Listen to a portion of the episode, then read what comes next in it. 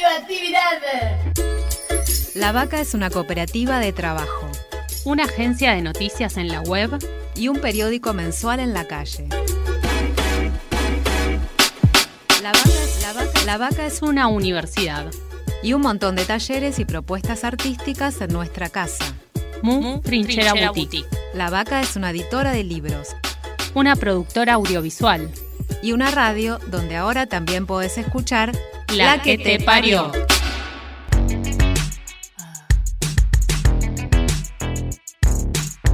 Estamos gestando una nueva dirección, criando futuro. La que te parió. No me digas si te gusto, ni lo que tengo que hacer. Es mi vida, soy mi dueña. No tengo nada que perder. Ni de hadas, ni historias de terror. Mi pasión, mi deseo. Arman mi ilusión. Escúchanos, escúchate. De tu voz también sos parte. Un grito de liberación.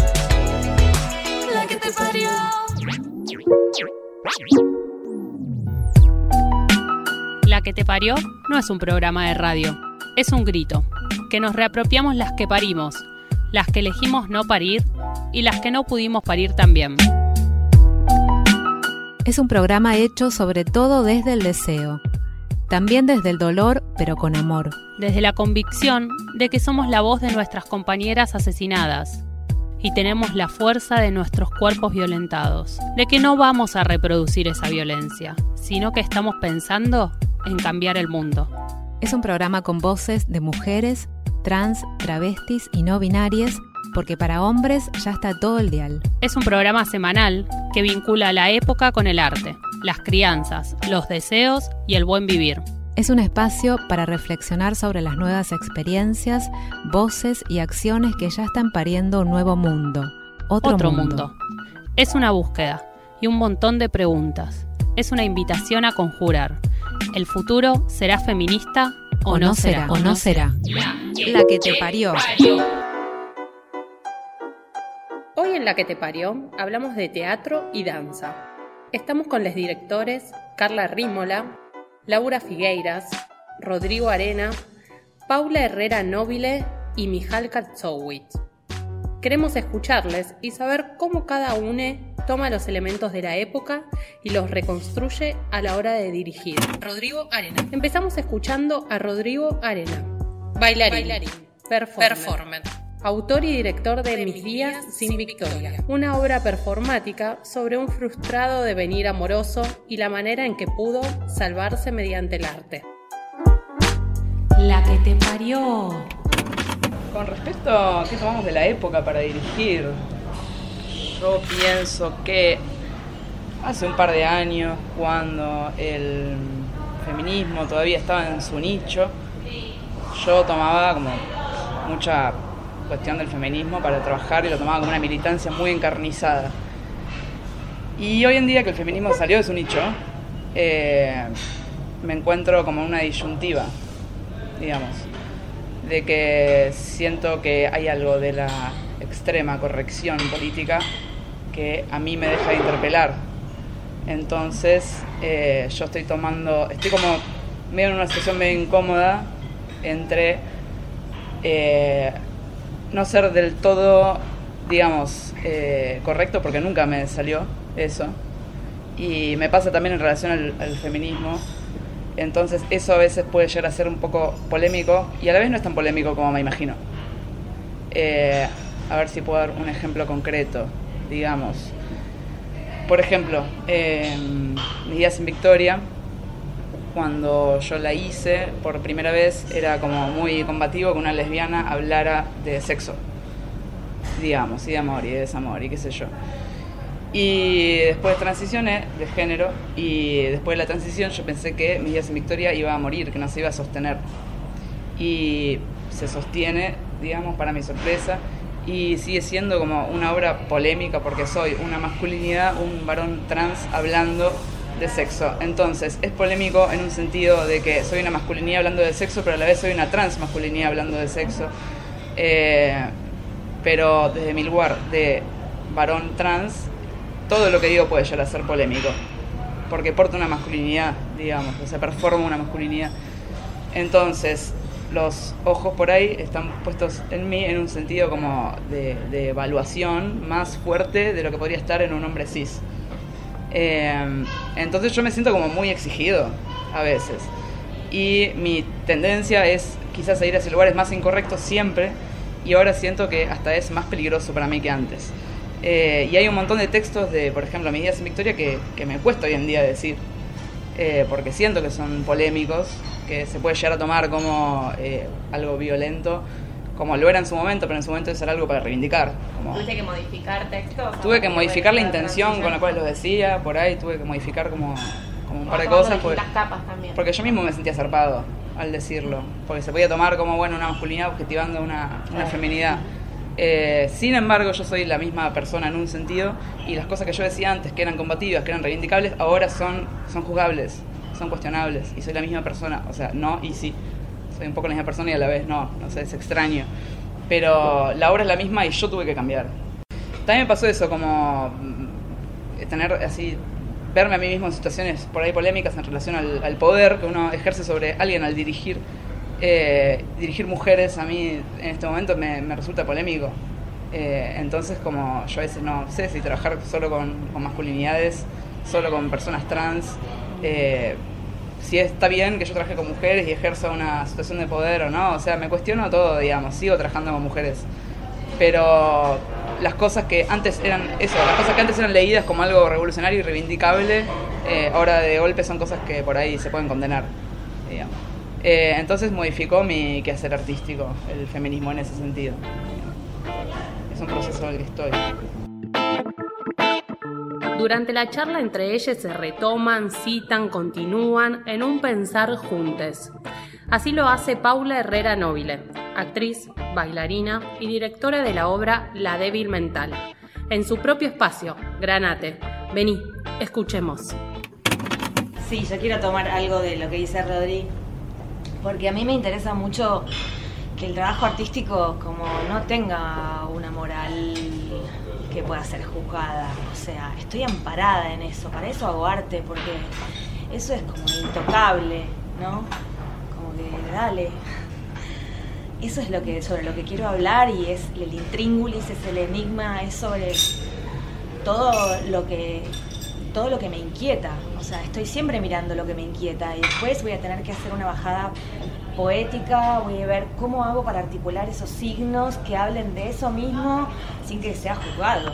O sea, que yo pueda elaborar, transmutar, que pueda estar ahí presente. Digo, yo también estoy en ese, elaborando todo ese vínculo, dirigiendo a una actriz que tiene justamente como ese mote, no diría que ni siquiera el carácter del personaje, sino que es como, es la hija actriz frente a una madre directora. Y está todo el tiempo el trabajo de la manipulación en escena y sobre los ensayos. O sea, es un vínculo real que tuvimos en la vida durante 8 o 9 años. Ella, la actriz que dirijo, es como mi hija putativa eh, en la vida real. Como que fue como eh, un poco eh, mi discípula, mi objeto de deseo, mi fetiche, mi actriz fetiche, y todo eso tenía que ir a parar a un lugar de coronación en la obra. Carla Rímola y Laura Figueiras son bailarinas, docentes y directoras de Polvaderal, una obra de danza que elaboraron juntas. Ellas, el tema, lo piensan así. No, que bueno, uno muchas veces como artista, o por lo menos nosotras, para poder conectarnos con un trabajo, tiene que ser algo que realmente nos interpele mucho. Eh, porque, bueno, hacer una obra es un montón de cosas y tiene que ser un tema que realmente nos convoque mucho. Y, bueno, en realidad lo femenino parece estar siempre como en un lugar como más eh, periférico y de repente toma Aparece. un lugar central. Siempre elegimos mujeres en lo independiente. Eh, cuando hemos trabajado con compañías, bueno, las compañías son mixtas. Eh, pero bueno, nuestra primera obra, por ejemplo, Acto Blanco, era con mujeres y en un momento era como, ah, elegimos mujeres, bueno, claro, porque queremos trabajar, o sea, como que no era el tema como, como puntual, puntual, como el disparador así como neto, pero sí era después un tópico, de hecho Que fue nuestra tesis. Siempre, o sea, en Acto Blanco se, se terminó por imponer y se constituyó, o sea, como un tema súper fuerte. la o sea, resignificar el rol de la mujer en la danza se volvió el tema central de la obra, pero nosotras no nos habíamos propuesto, no dijimos, "Ay, la verdad que vamos a hacer una obra en donde resignifiquemos, como que no... Nuestro recorte, nuestro encuadre en realidad era como el romanticismo, o sea, como eh, sí, romanticismo, como revisitar algo de ese tipo de ballet. Claro. Y de repente, Y de en, repente en el- en el hoy, porque justamente como era un activar ese fragmento del pasado en el presente, en el presente el rol de la mujer hubo que interpelarlo muchísimo y eso de repente cobró mucha fuerza. Y fue lo que se constituyó casi como el tema central de la obra, entonces... ¿Lo pudieron procesar el año pasado? Lo pudimos procesar. No, lo pudimos procesar más cuando escribimos sobre la obra, porque como la obra era una tesina, nosotros después tuvimos que armar un proceso de escritura sobre, sobre lo que habíamos hecho. Y en ese proceso de escritura empezamos a revelar cosas que parecían, eh, parecían casuales y de repente empezamos a entender cuál era nuestra interacción con el contexto, con, con el contexto social, con el contexto político. Sí, en, esa época era el Eh, 2013. todavía no, no, no- sucedía lo que sucede ahora. Claro, no estaba la, Eh, la marea, digamos. Y la recepción es otra, eso es muy, muy interesante. Bueno, o sea, a mí me, Sí. me, me llama mucho la atención, como algo de la emisión, digo, en el arte, ¿no? Nosotras creando, bueno, hay una recepción. Hay elementos que están en la obra nueva, Sí. no sé, en relación a el desnudo, eh, qué lugar ocupa la mujer. eh, y yo siento desde la recepción que este, este, este- estos mismos elementos, que Sí. para nosotras siempre nos surgió como ponerlos en la escena, la recepción ahora es diferente. Claro. Porque cambió el contexto. Si no podemos bailar, no es nuestra revolución. Subí el volumen. Así musicaliza la, que, te parió.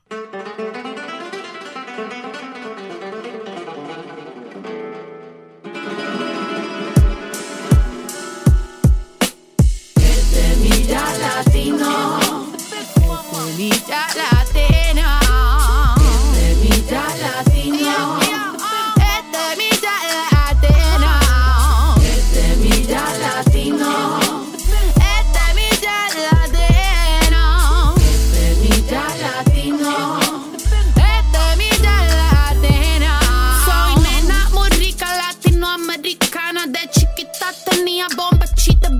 bandana, lo que menos me importa es tu banana. Acércate que te enseño katana. Si me llamas a cel y te voy a rescatar. Te saco todo el juguito de mi anana. Cocino boloñesa, no me meto macana. No quiero que mi amiguito se lo lleven en cana. No quiero explicarte, no me te la ca. No sé si yo estoy haciendo música urbana. Lo único que sé es que me escucha tu pana.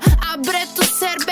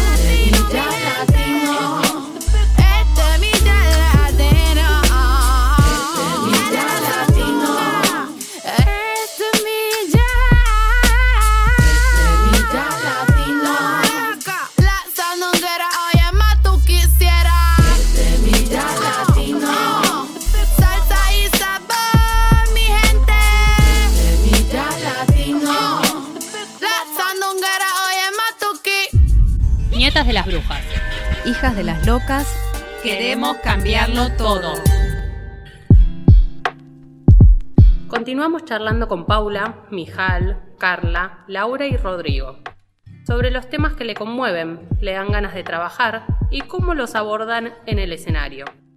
Mijal es actriz, bailarina y está dirigiendo su primera obra de teatro danza llamada Último Round, que sucede en el gimnasio de la Federación de Box. Escuchemos juntos cómo vive esa experiencia. Bueno, yo estoy en la, digamos, en la búsqueda y es mi primera experiencia como directora. Eh, estoy honrada ante semejantes directoras, directores eh, con experiencia, digamos, en, ese rol. Eh, digamos, para mí hay, en principio hay eh, una situación, una circunstancia con esta obra, con este proceso, y es que para mí hay un cuestionamiento de poder en relación a que es una obra muy conjunta, es una obra que es producto de, una investigación eh, literalmente eh, conjunta en el sentido de que es producto de, las improvisaciones de los intérpretes eh, en colaboración con, el dramaturgo Patricio Ruiz y digamos en el sentido de que la, asistente de dirección digamos también tuvo un rol también fundante ahí entonces en ese sentido me parece que es un... Yo, digamos, concibo el quehacer eh, teatral desde ese lugar, desde el conjunto, digamos. Eh, y me parece que, que, digamos que eso tiene está vinculado con algo de, de, la época, con algo de lo colectivo y lo horizontal. Eh, digamos, un ejercicio más desde la horizontalidad y no desde una estructura más piramidal o jerárquica, digamos. Más femenino también. Y que yo creo que es, eh, es mucho, es más femenino eso, digamos. Eh, y no por nada el asistente de dirección es una, es una chica y no por nada el dramaturgo es, es drag y es militante. y no por nada las, las boxeadoras bailarinas son mujeres. Digamos, yo siempre lo que quise, siempre, eh, digamos, siempre concebí este proyecto eh, pensando que la fuerza que se despliegue en la, en la obra sea femenina, eh, por eso son dos mujeres.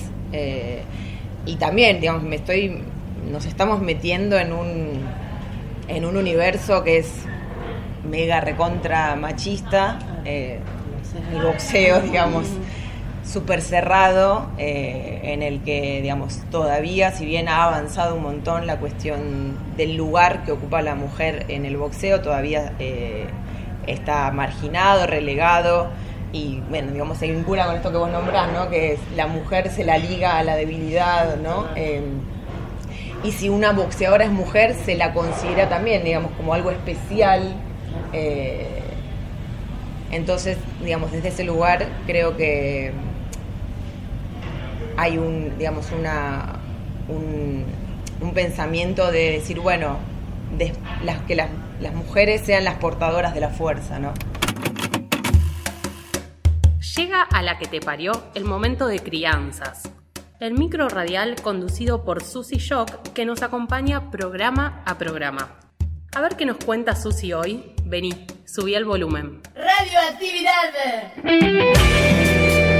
Esto es Crianzas. Un programita que intenta eso de crecer en toda la diversidad. Dale. Mi nombre es Susy Shock y como dijo mi abuela Rosa la Tucumana, buena vida y poca vergüenza. Dale. Y como dijo mi amiga la Loana Berkins, en un mundo de gusanos capitalistas hay que tener coraje para ser mariposa. Crianzas, crianzas. Dale. Una producción de Cooperativa La Vaca para que tus alitas no crezcan más rotas.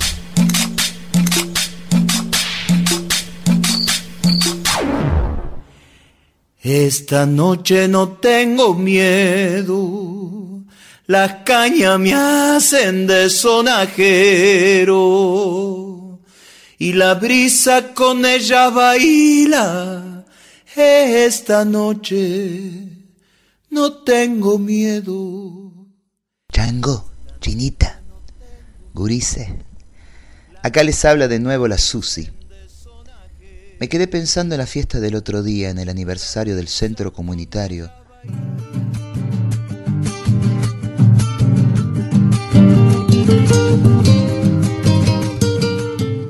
Cuando las personas esas se rieron y burlaban al empezar a sonar una chacarera y todos ustedes corrieron a bailarla y comprobar con sus ojos de único mirar que ustedes la bailaban mezclados, libres entre todos y todas, sin la presión de que haya una sola forma de bailarla.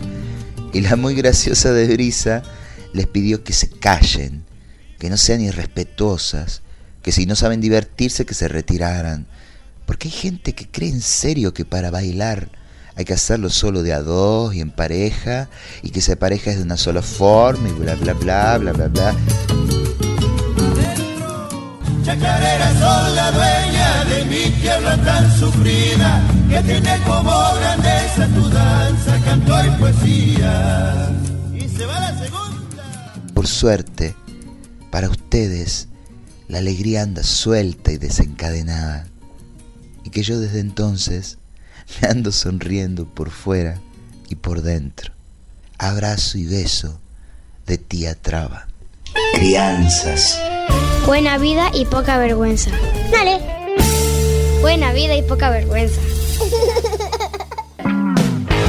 Esto fue Crianzas. Escúchalo en www.lavaca.org. Dale. Crear, criar, criar, crear, crear, criar, Crear y criar. Hay otro futuro. Seguimos en la que te parió. Ya hablamos de cómo les influye la época y de cómo cada uno se deja interpelar por eso. Ahora, seguimos buceando y queremos saber, desde sus experiencias, cuál es el lenguaje que cada uno elige. ¿Cómo es ese proceso de creación?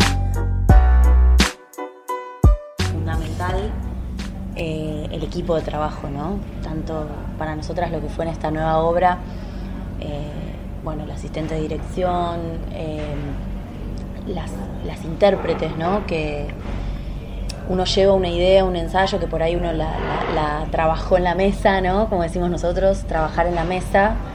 Este, y, bueno, después lo que es el puente hacia lo real, digamos, eh, es un trabajo como súper arduo, ¿no?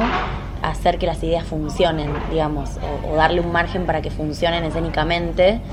Eh, es, un, es como un relaburo de equipo, de, bueno, donde cada uno sabe cuál es el rol que está asumiendo y bueno, nosotras por supuesto llevamos una idea y trabajamos esto desde la improvisación, proponemos eh, pautas eh, y por eso las intérpretes, digamos, ahí juegan un papel re importante porque, bueno, digamos, esta- se- hay algo que se teje en, esas subjet- en, en esa intersubjetividad entre ellas y nosotras, ¿no? A mí me pasa un poco que me- que en general como que me doy cuenta que a lo largo de mi vida, mi corta vida, eh, estoy haciendo siempre la, la misma obra en líneas generales, eh, que se manifiesta como en, en- en piezas, pero es como que mis obsesiones son las mismas.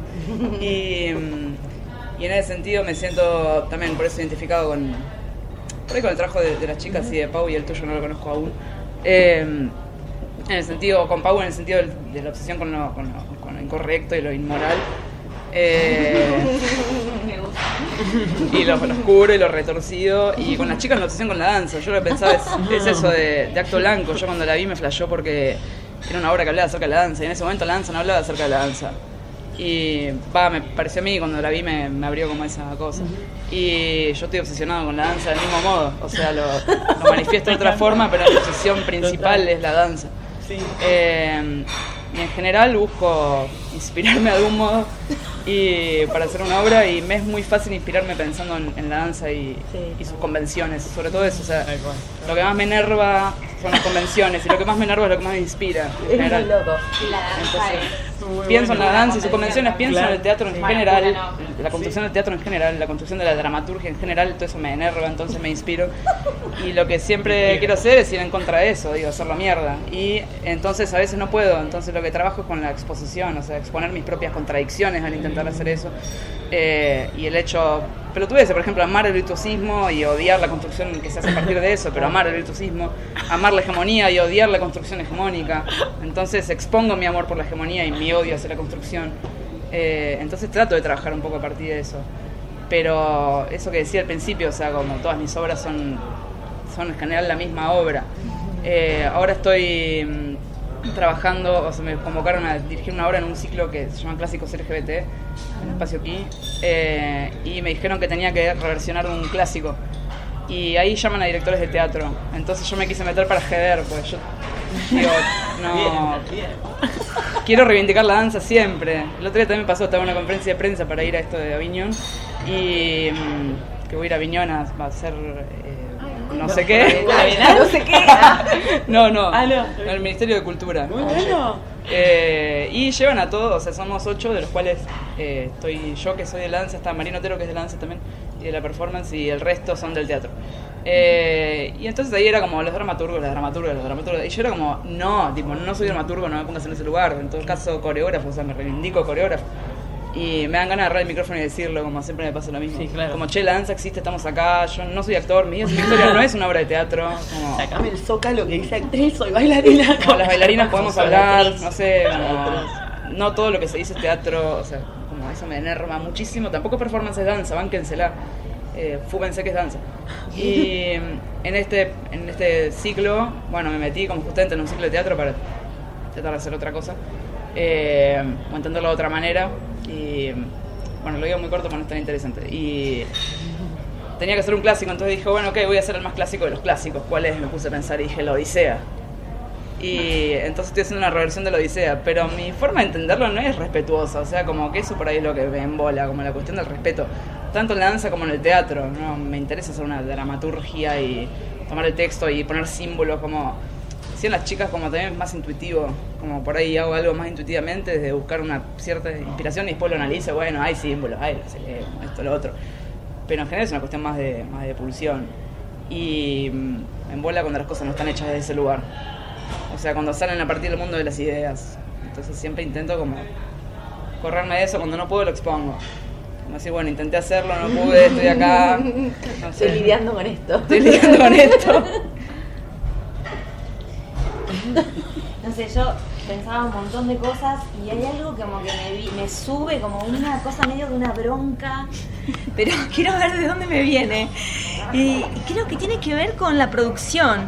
O sea, todo muy lindo, ¿no? El grupo. No, en serio. Pero después ahí hay que hacer la obra. Y yo vengo de muchos años de trabajar en el teatro independiente, o sea, soy una mujer grande. He trabajado mucho en el sótano de mi casa durante años, un poco recluida, o sea, yo soy una especie de, persona que salió de una tumba. Pero en serio les estoy diciendo, o sea, como sí, sí, o sea, yo soy de otra generación y tuve que pasar por un montón de cosas a nivel personal para poder salir y dirigir y armar mi propio espacio recién a los 40 años. Entonces, para mí eso es un salto que tiene que ver con la producción. Ese es el salto de donde yo vengo. O sea, a mí no me importa que lo que yo haga sea tan contemporáneo, sino que es importante el salto que yo tuve que pegar. Si yo vengo del medioevo, tiene un valor lo que estoy haciendo si me pongo desnuda. La, que, te parió. La que te parió es un programa de Cooperativa La Vaca. La seguimos en www.lavaca.org. Es un rol muy grato, de verdad, y al mismo tiempo, digamos, también muy hermoso. Eh, pero digamos, ingrato en el sentido que está muy ligado a lo que nombra Paula, de que, eh, que además que en estas épocas en general las personas que dirigimos somos las personas que producimos al mismo tiempo, con lo cual eh, ese rol está escindido, digamos, es como estás pensando, estás viendo los intérpretes y al mismo tiempo estás pensando, eh, tengo que comprar este cable y al mismo tiempo estás pensando, che, el, eh, el vestuarista no sé qué, y al mismo digamos, es como el multiple choice constante. Eh, digamos, para mí fue muy, muy, muy arduo, muy difícil el proceso y lo sigue siendo porque, eh, digamos, por un lado, el, el site específico en ese lugar es un gimnasio de 20 por 20, techo de chapa, hacer con la lluvia, bueno, digamos, llueve y es un desastre porque no, no está acondicionado sonoramente para que sucedan eh, cosas ahí adentro que no sea entrenar, digamos. Entonces, eh, y montar ese espacio es de una un despliegue enorme, enorme. Digamos, desplegamos, le decía a ella, 250 metros de cable adentro, es como todo lo llevamos ahí adentro y todo lo hacemos nosotros, digamos. Eh, entonces desde ese lugar es, es muy difícil producir porque no tenemos, si bien por, suerte nos salieron apoyos, pero no, nunca es lo suficiente porque realmente, digamos, hoy en día estamos viviendo en un contexto muy hostil.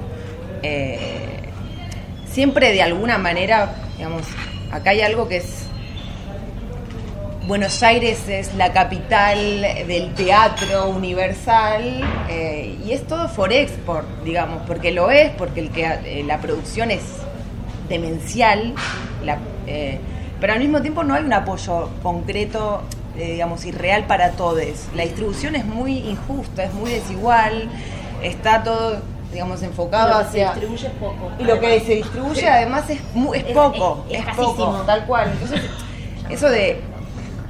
Es, es de la, la capital del, del teatro eh, universal, es y no es, porque el apoyo no, no, es, no es real, porque es poco, porque está mal distribuido. eh, Porque no hay políticas. Y porque no hay política- políticas culturales concretas de apoyo a nuestro sector. digamos. Y porque, digamos, el, a, dif- a diferencia de otros lugares, eh, el artista, digamos, entre comillas, no está considerado como un trabajador. Entonces no hay como regulaciones para nosotros y, bueno, a su vez también, digamos, es muy loco, ¿no? Porque tenemos como la, la historia, esto que nombraba Paula, la historia de la, de la autogestión y que es nuestra marca para incluso para afuera, no es como cómo producen los les argentines porque no producen con nada, y vos decís, sí, no producimos con nada, pero lo padecemos eso, no es que, fuerza de digamos, tal cual, entonces nuestra... dormir, Y eso implica una, eh, digamos, estar mal acostumbrados a la precarización laboral y a autoexplotarnos. Nos autoexplotamos constantemente y estamos habituados a esa situación. Entonces es, es, es, Muy es, muy Es muy- complejo. Es muy, complejo porque además eh, yo,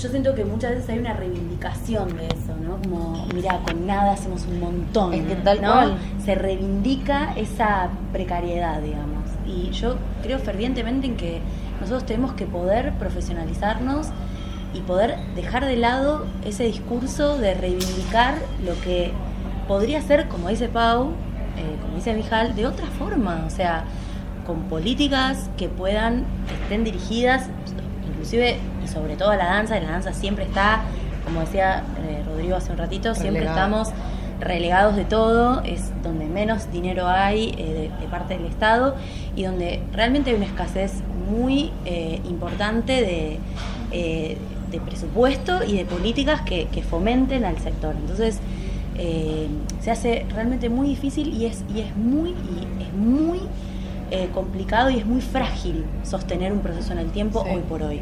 Sí. Eh, y yo creo que también es muy frágil porque también estamos empezando a tomar conciencia de esto, estamos empezando Hace a entender, años, a entender danza, ¿no? que eh, somos trabajadores, que somos sujetos políticos como sector, que tenemos que reivindicar y tenemos que construir, primero los tenemos que construir nuestros derechos, digo, yo un tiempo milito eh, eh, en la Asociación Argentina de Trabajadores de la Danza, que es eh, el sindicato que, que, se propuso, digamos, eh, para, para, los, para los bailarines y bailarinas, digamos.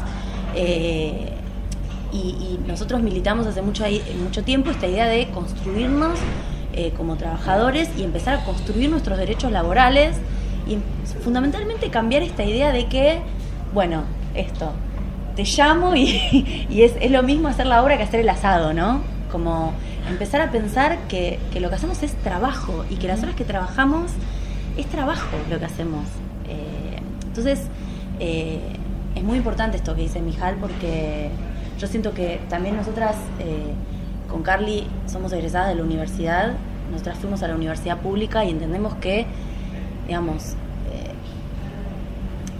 entendemos que somos profesionales y como profesionales estamos lanzadas a una vida laboral que no es tal, digamos. Es una vida laboral que no es laboral, digamos. Es, es como, no están dados los marcos. Hay que construir esos marcos. La Vaca es una cooperativa de trabajo, Una agencia de noticias en la web y un periódico mensual en la calle, es una universidad. y un montón de talleres y propuestas artísticas en nuestra casa. Mu Trinchera Boutique. La Vaca es una editora de libros Una productora audiovisual. y una radio donde ahora también podés escuchar La que te parió.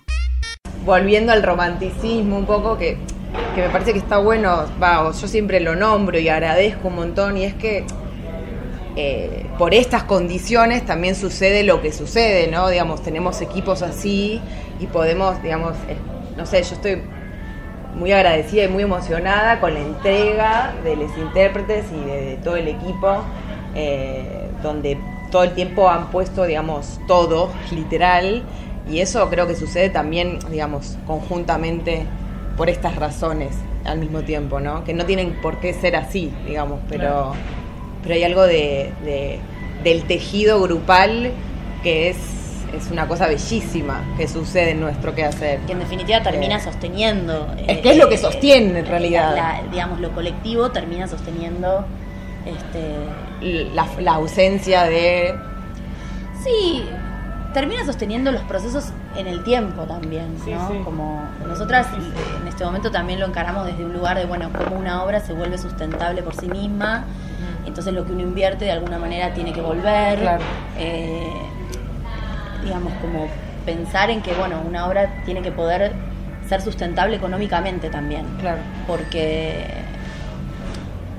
digamos, no sé, yo... Sí, nosotros nos volvemos locas. Nosotras nos volvemos... cuentas, Excel, todo, porque Sí, sí, nosotras, o sea, en vez de ver Sí. qué vamos a, qué correcciones vamos a hacer, qué, qué vamos a proponer el próximo ensayo, o sea, es, No, es que- el Excel. Claro, tal cual. Sí, pensarlo como, como también un- que una obra puede ser una fuente de trabajo. Concretamente, a nosotros con, con Acto Blanco nos empezó a pasar eh, que la obra empezó a circular y, y nos empezamos a dar cuenta que si la obra circula y si uno se da el tiempo para pensar los ejes de circulación, se da el tiempo, la obra en definitiva se termina convirtiendo en, en una fuente más de trabajo. Entre todos los ingresos que tenés de tu vida económica, digamos, eh, bueno, de repente una obra aparece como una fuente más de esos ingresos. Entonces, de alguna manera también es- esto es algo que nosotras cuando empezamos a, a trabajar más No chicas, era concebido así. no era concebido de así, era sí más sabías que no ibas a... parecido a lo que comenta Paula en relación a, bueno, bueno, hacemos la obra, pero bueno, sabemos que la obra, bueno, pues es una obra, no sé, eh, porque, porque te gusta, porque... porque Salís de la obra y con que suerte pagas la cerveza. Claro, salgo de la obra y pago la cerveza, como empezar a pensarlo este, desde otro lugar, eh, desde un lugar en donde, bueno, es un trabajo y, y tenemos que poder hacer funcionar esto como un trabajo que nos dé este, un ingreso así como nos dan ingresos otros eh, espacios que habitamos como trabajadores, digamos, en el caso de la docencia, en el caso de, eh, no sé, quisiera decir algo al respecto porque yo igual soy medio así catártica hablando, puedo decir cualquier cosa, pero hay algo que me interesa, me interesa algo como de esta división de lo que tiene que ver con lo amateur, profesional, artístico, todas unas categorías que a mí me rompen bastante las bolas. Eh, sino que me, gustaría poder hablar del, del quehacer artístico y cómo se banca ese quehacer artístico, porque yo entiendo que hay obras mías que pueden haber sido sostenidas en el tiempo y pueden haberse convertido en una fuente de ingresos, pero ya no me interesa porque tengo que hacer otra obra, porque ya esa murió para mí, no la puedo sostener, no quiero que sea por quinto año consecutivo en cartel, tal obra, no me interesa. O sea, hay algo que tiene mucho más que ver con... Entonces, si mi cabeza está pensando en la manera en la que está pensando y necesito hacer otra obra, porque esa obra era para que sea solo una sola vez.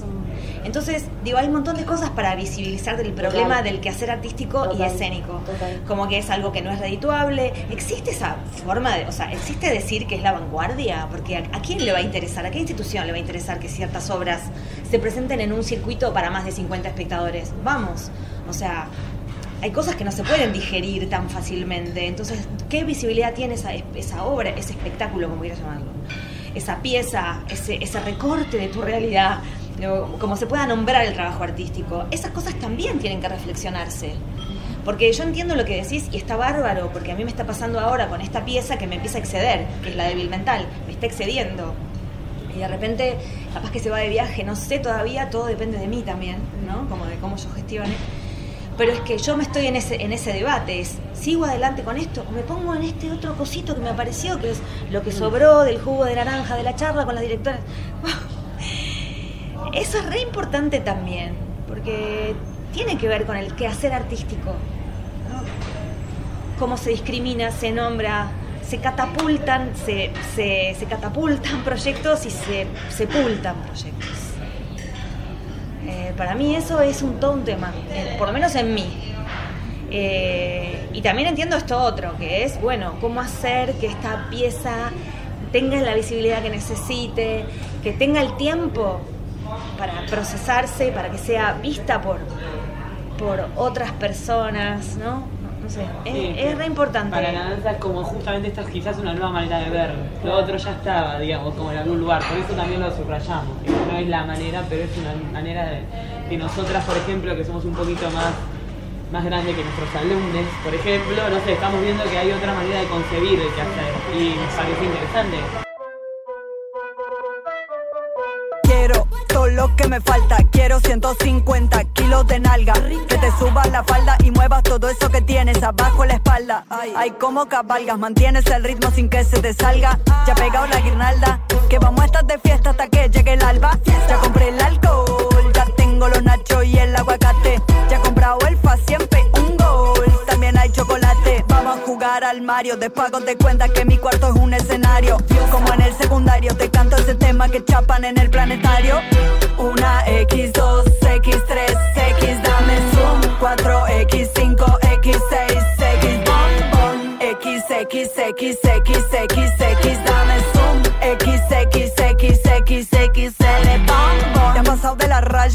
voy a hacer lo que sea para dar con la talla. Va a comprarte una malla que mañana nos vamos a tirar en la playa. Panza arriba, mirando la nube que pasa, como se me pasa la vida enseguida. Pensando en lo que dice el resto, mejor ni cabida.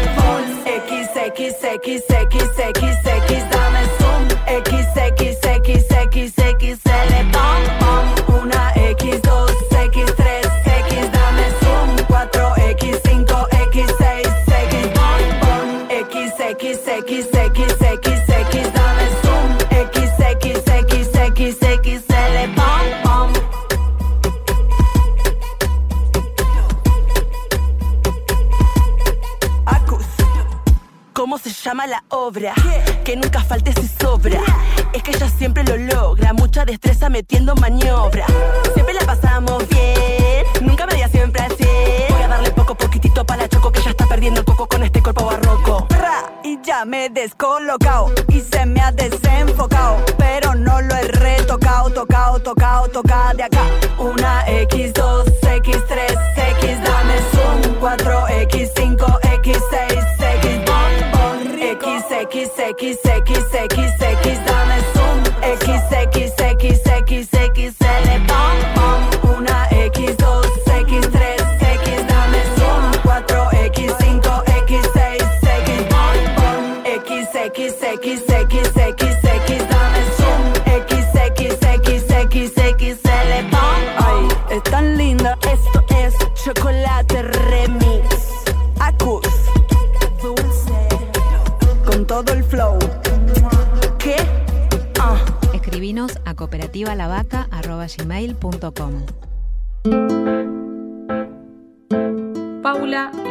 Carla, Rodrigo y Mijal nos contaron cómo gestan sus proyectos, cómo les dan forma y los hacen nacer.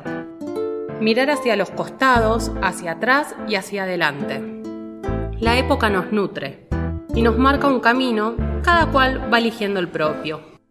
El arte nos interpela y nos transforma. ¿Cuáles son tus formas de incorporar el arte a tu vida? ¿Cómo creas?